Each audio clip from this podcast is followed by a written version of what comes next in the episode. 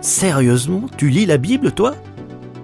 Un podcast proposé par Trésor Média. Bonjour Samuel. Bonjour Hélène. Alors comme le dit le titre de ce podcast, il paraît que vous aussi vous lisez la Bible.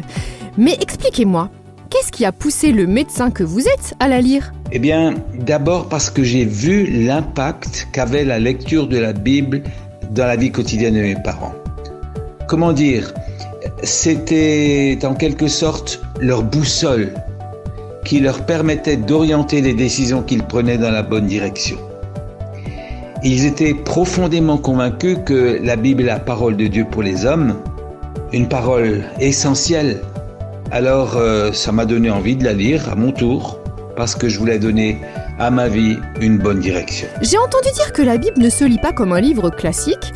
Euh, vous qui la lisez depuis de nombreuses années, comment faites-vous pour la lire? Au début de ma vie chrétienne, j'ai utilisé un guide de lecture pendant longtemps.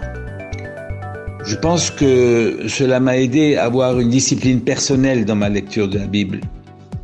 Et du coup, maintenant, je lis la Bible de manière suivie, une fois dans l'Ancien et une autre fois dans le Nouveau Testament. En fait, pour moi, ce n'est pas tellement le nombre de chapitres que je lis qui est la priorité, mais c'est la nécessité de prendre du temps pour la méditer.